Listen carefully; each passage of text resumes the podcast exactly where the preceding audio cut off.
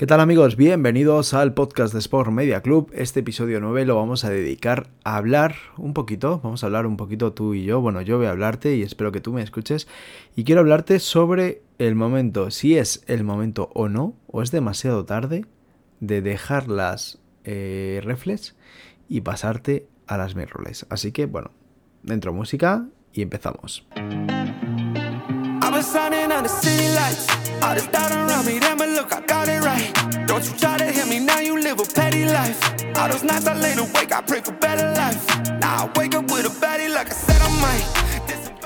Y quiero empezar este capítulo con una frase que es de sobra conocida por todos y cada uno de vosotros, pero quiero que le demos una vuelta.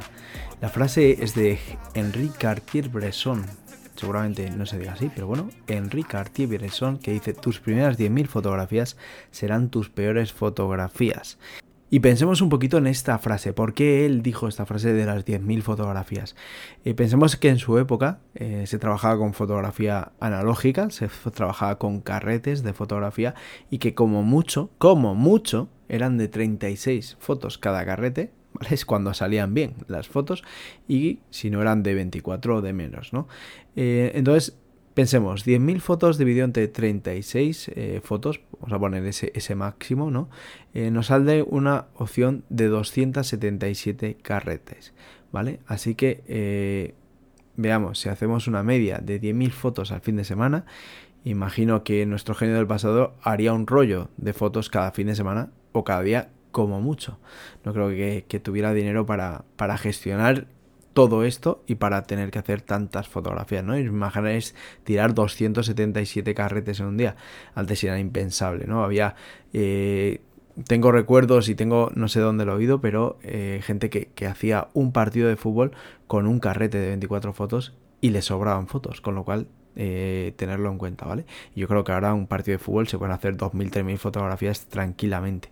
Entonces, bueno, si hacemos una media de 10.000 fotos al fin de semana y nuestro genio del pasado haría un rollo de fotos cada fin de semana, como decíamos antes, esos 277 fotos serían nuestros fines de semana actuales haciendo fotos, antes de empezar a hacer buenas fotos, ¿no? Diríamos que sus 277 carretes son nuestros 277 fin de semana de fotografías, con 52 fin de semana en un año, haciendo fotos todos los fines de semana, que no sé vosotros, pero yo no lo cumplo, no, no llego a hacer todos los fines de semana del año, me gusta descansar también de vez en cuando. Eso nos da una idea más o menos de unos 5,34 años para ver, para empezar a ver la luz, para llegar a esas 10.000 fotografías de los 277 carretas. Casi 6 años haciendo fotos todos y cada uno de los fines de semana. Si fueran la mitad de los fines de semana, si fueran, pues eso, 24, eh, 26 eh, fines de semana en un año, estaríamos hablando de más de 10 años, casi 11 años, ¿vale? 11 años, con lo cual eso ya me empieza a parecer algo más correcto. O sea, ya estamos hablando de 10 años esos 10 años de peores fotografías. Tenemos 10 años de peores fotografías. Así que cuando os planteéis si la fotografía puede llegar en, en un año, en dos años, pensar que es un camino complicado y que es una carrera a largo plazo, ¿vale? No lo olvides nunca. Eh, no es para desanimarte si estás oyendo esto, si llevas dos años o si llevas un año. No es para desanimarte, es simplemente que sepas que es una carrera a largo plazo, como la vida misma, y que en el largo plazo está la clave, está la clave de todo esto. Así que eh, te animo a que pienses que todas estas fotos que estás haciendo este año, si no llevas 10 años, si no llevas 11 años, son tus peores fotos, así que no te preocupes, tranquilo, sigue haciendo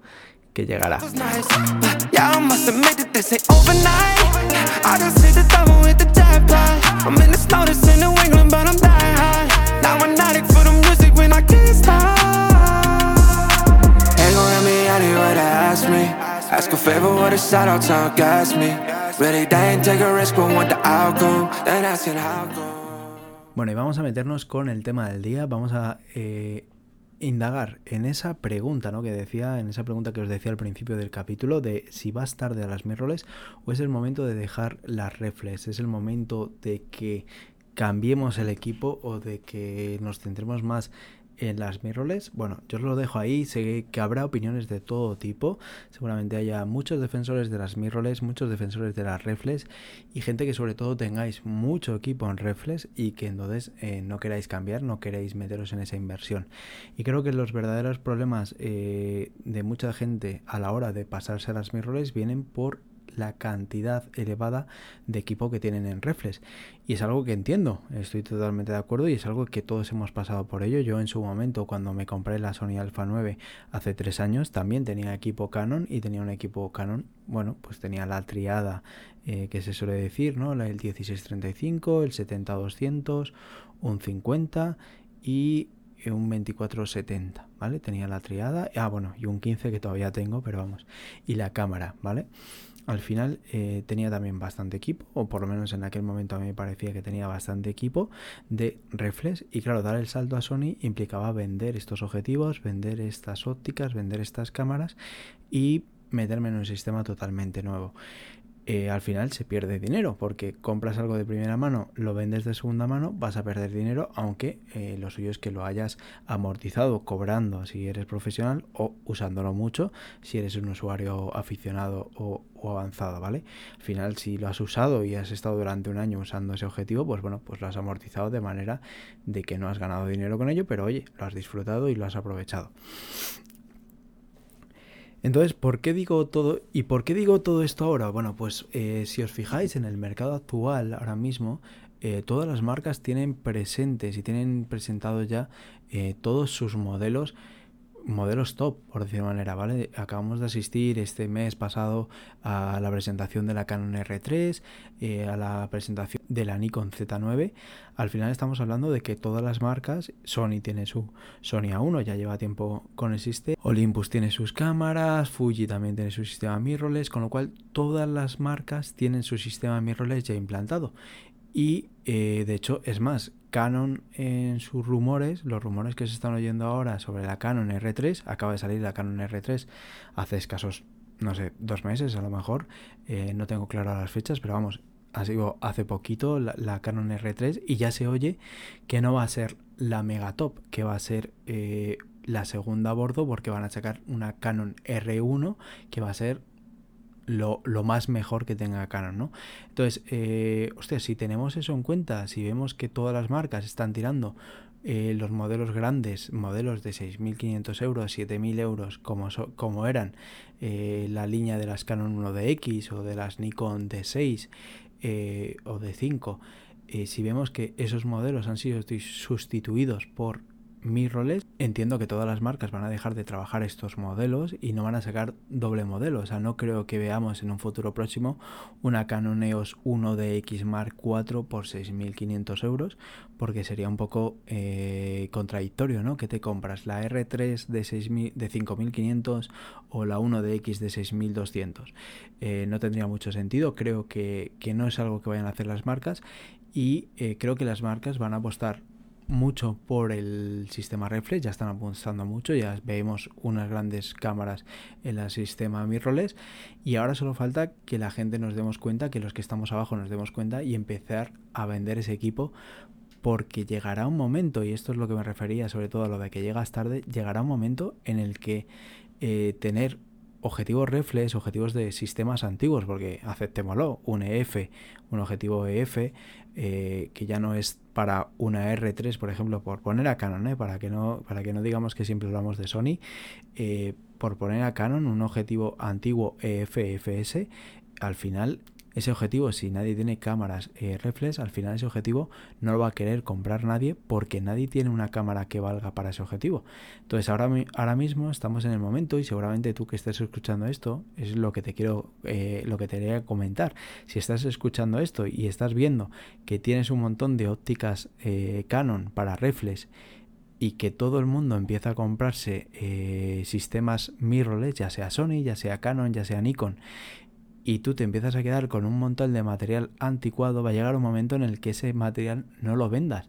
Y te voy a poner un ejemplo para todos aquellos que, crean que todavía eso no va a pasar. en el mundo de la bici, en el mundo del ciclismo, eh, hace unos años, ¿no? no sé decirte cuándo, pero hace unos años salió las, las bicis de 29, ¿no? Se empezaron a hacer populares las bicis de 29 y 27 y medio. Y recuerdo que en aquel momento, bueno, pues había ventajas, eh, eh, tienen otros, otras características. Una bici de 29 comparado con una bici de 26 pulgadas, pues tiene algunas ventajas y entonces, bueno, pues recuerdo que, mucha gente decía, oh, vale, sí, tiene ventajas, pero eh, no, no es definitivo, no es definitivo, no es definitivo. Y al final ahora mismo el que tiene una 26 en casa no puede hacer nada con ella. Pasado unos años, habrá pasado a lo mejor 8 años, pero pasado esto, todos estos años, el que tiene una 26 en casa, hay gente que tiene bicis de 26 pulgadas de 12.000 euros de aquella época que no las puede vender por 1.000 euros porque nadie las quiere. Nadie las quiere porque nadie quiere una bici de 26. Ahora todo el mundo quiere una bici de 29. Pues llegará un momento, más pronto que tarde seguramente, que nadie va a querer una cámara reflex. Nadie va a querer comprar de segunda mano una cámara reflex ni un objetivo reflex porque todo el mundo querrá un objetivo mirrorless o un objetivo o una cámara mirrorless. Al final, la clave de todo es esa, que eh, llegado el momento, y es lo que te, te incito a pensar en este momento, en este capítulo, es que pienses si el día de mañana vas a tener un montón de equipo, un montón de objetivos Canon o de Nikon o de lo que sea, y te vas a quedar con ellos en casa sin poder venderlos porque nadie los quiere, porque ya exista el, el objetivo igual en Canon mirrorless, ¿vale? Porque hasta ahora, más o menos, lo que ha sacado Canon ha sido objetivos especiales, pero creo que he visto algunas noticias por ahí del 2020. Eh, Canon tenía para sus, para sus cámaras reflex tenía 80 objetivos y para las cámaras mirrorless tenía 22 objetivos. Llegará un momento y de hecho hay una, hay una noticia de que Canon no va a sacar más objetivos reflex y que se van a centrar en la nueva montura RF y van a sacar solo objetivos RF. Con lo cual, eso quiere decir que llegará un momento en el que empiecen a sacar un 2470, un 70-200 RF, un 1635 RF. Y cuando empieza a salir ese tipo de cosas, nadie va a querer el objetivo de reflex. Porque sí, nos han vendido la idea de que funciona igual, de que el objetivo Canon 1635 eh, si lo pones en una EOS R3 con un adaptador va a funcionar igual. Pero es mentira, porque lleva un adaptador en medio del objetivo y la cámara, con lo cual por muy rápido que funcione ese adaptador tiene que ser capaz de adaptar la información que le manda el objetivo a la cámara y eh, traducirlo a la cámara, ese lenguaje que tiene el objetivo, y mandarle la traducción también del revés, de mandarle la cámara, le manda la información al objetivo para que enfoque, para que se muevan las aspas, para que cambie el foco. Al final todo esto va, son segundos, son milisegundos, es verdad, es cierto, pero estamos viendo que, que ahora un cambio de una Sony Alpha 9 a una Sony Alpha 9 II te venden que es un 25% más rápido. Si a eso le añades que tienes un, adaptador y te quita un 35%, mm, estamos en las mismas. Tenemos un objetivo que va un 10 o un 15% más lento que el objetivo nuevo. Y no sé vosotros, pero en deporte tener un objetivo que va un poquito lento a veces hace que no tengas esa foto, que no tengas esa foto a foco. Con lo cual, verdaderamente creo que ahí eh, es algo que, tenemos que ver, ¿vale? Que tenéis que ver los que tengáis objetivos eh, reflex, los que tengáis objetivos eh, antiguos, por decirlo manera, es que verdaderamente son antiguos o del sistema antiguo. Cuando queráis venderlo dentro de unos años, ¿qué va a pasar? Lo, alguien os lo va a comprar, ¿vale? Os lo dejo ahí.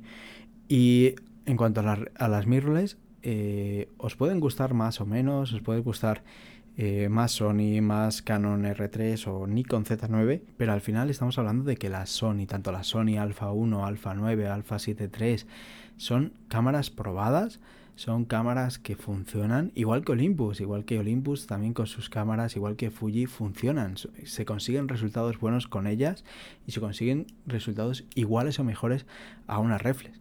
Con lo cual tenerlo en cuenta. No, es, no estamos metiéndonos en, en algo que no sabemos si funciona, en algo que no sabemos si verdaderamente va a funcionar el día de mañana. No, no, estamos metiéndonos en algo que verdaderamente funciona, que funciona mejor que una reflex y que hay que dejar de pensar que van a seguir trabajando ese sistema de reflex el día de mañana. Así que bueno, eh, para acabar, para finalizar este capítulo, eh, simplemente quería deciros eso. Creo que va siendo hora y cada vez veo más fotógrafos que van a dar el salto a las mirrorless.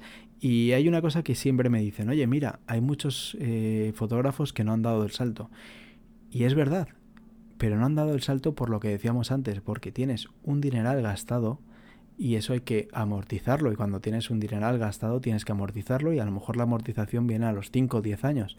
Entonces, si no ha llegado esa época en la que tienes esa capacidad de haber amortizado tu equipo, no lo puedes vender y comprarte otro porque sí, necesitas que te entre una entrada de dinero o que tengas alguna capacidad nueva. Eso haría que verdaderamente pudieras eh, llegar a comprarte equipo nuevo. Si no, verdaderamente a nivel profesional, no te compras un equipo nuevo hasta que no le das uso al anterior.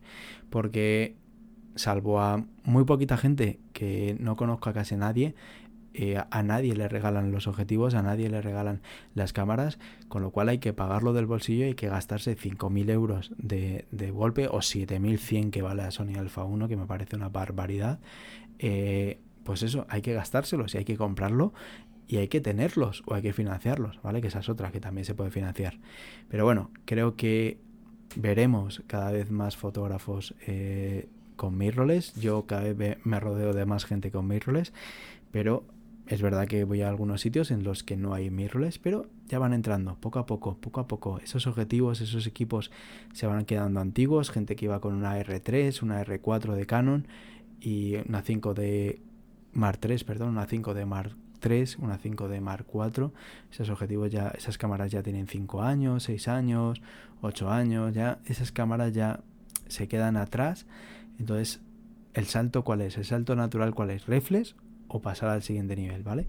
Así que bueno, yo lo dejo ahí y sobre todo que nadie se quede con un objetivo, con objetivos reflex guardados en un cajón porque al final llegará un día en el que no podamos venderlo. Y bueno, todo esto me gustaría saber tu opinión. ¿Qué piensas tú? Si el mercado verdaderamente crees que va a acabar con las reflex, vamos a acabar con las reflex como pasó con las 29 y las 26 en bici, o eh, veremos una Canon 1DX Mark IV dentro de poco o una Nikon D7 dentro de poco, por decir algo, ¿vale? Porque Sony no, no tiene, no tiene ya, pero eh, Canon y Nikon que sí que tiene este sistema reflex todavía. Veremos nuevos modelos reflex tope de gama. Eh, quiero saber tu opinión sobre todo esto, si crees que es el momento, si crees que vamos tarde o si crees que todavía hay tiempo para cambiar y para vender objetivos.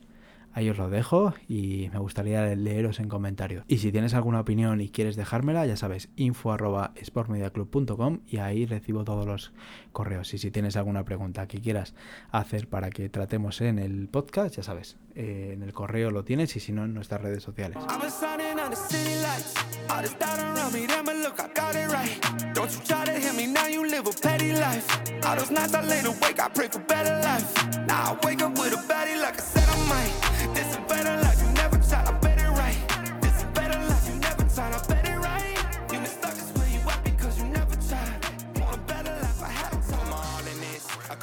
Bueno, y hasta aquí el capítulo de hoy. Espero que te haya gustado, espero que haya sido ameno y bueno, te haga pensar un poquito, que nunca está de más.